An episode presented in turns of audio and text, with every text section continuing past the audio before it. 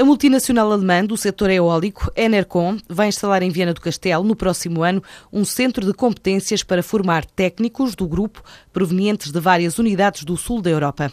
O administrador do grupo em Portugal, Francisco Laranjeira, confirmou hoje o projeto que está em fase de desenvolvimento. É centralizar eh, em Viana a área de formação e desenvolvimento profissional dos técnicos ligados às assistências técnicas e de todas as, as, as especializações que coexistem nas diferentes fábricas dos vários setores, porque à medida que vamos aumentando a nossa capacidade instalada em Portugal, que neste momento é de cerca de 2.500 megawatts, e por isso é preciso ter equipes de assistência que estão posicionadas em diversos locais do país para facilmente acudirem e darem resposta às necessidades de assistência técnica para esses parques. Um centro previsto estar pronto em 2014, numa altura em que a Enercon tem cinco fábricas construídas no Conselho de Viana do Castelo, que dão emprego a cerca de 1.400 pessoas.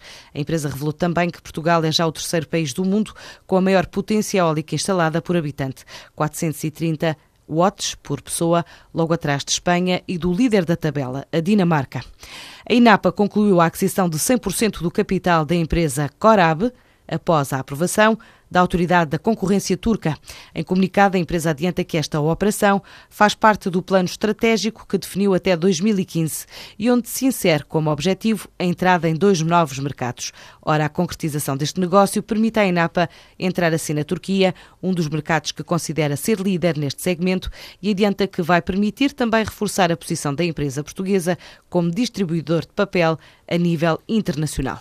O Grupo Sonai abriu hoje cinco novas lojas na Ilha da Madeira, desde São Martinho, Machico, Santana, Santo António ao Estreito de Câmara de Lobo. Em comunicado, a empresa explica que este investimento surge após a aquisição de oito antigos estabelecimentos comerciais do ramo existentes no arquipélago e garante os contratos de trabalho a 364 pessoas que, à data de transferência, estavam afetos como colaboradores a estas unidades.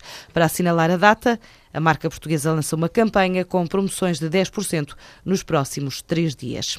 No arranque do segundo semestre, as estradas de Portugal tinham em curso 102 empreitadas no investimento superior a 234,4 milhões de euros. Já tinha concluído 32 obras.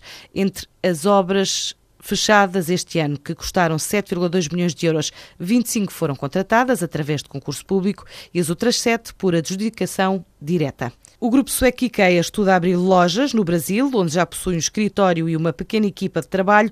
De acordo com o jornal Diário Estado de São Paulo, a concretizar-se este negócio, ainda sem data definida, o Brasil vai ser o primeiro grande investimento na América Latina, já que a única loja na região fica na pequena ilha das Caraíbas da República Dominicana.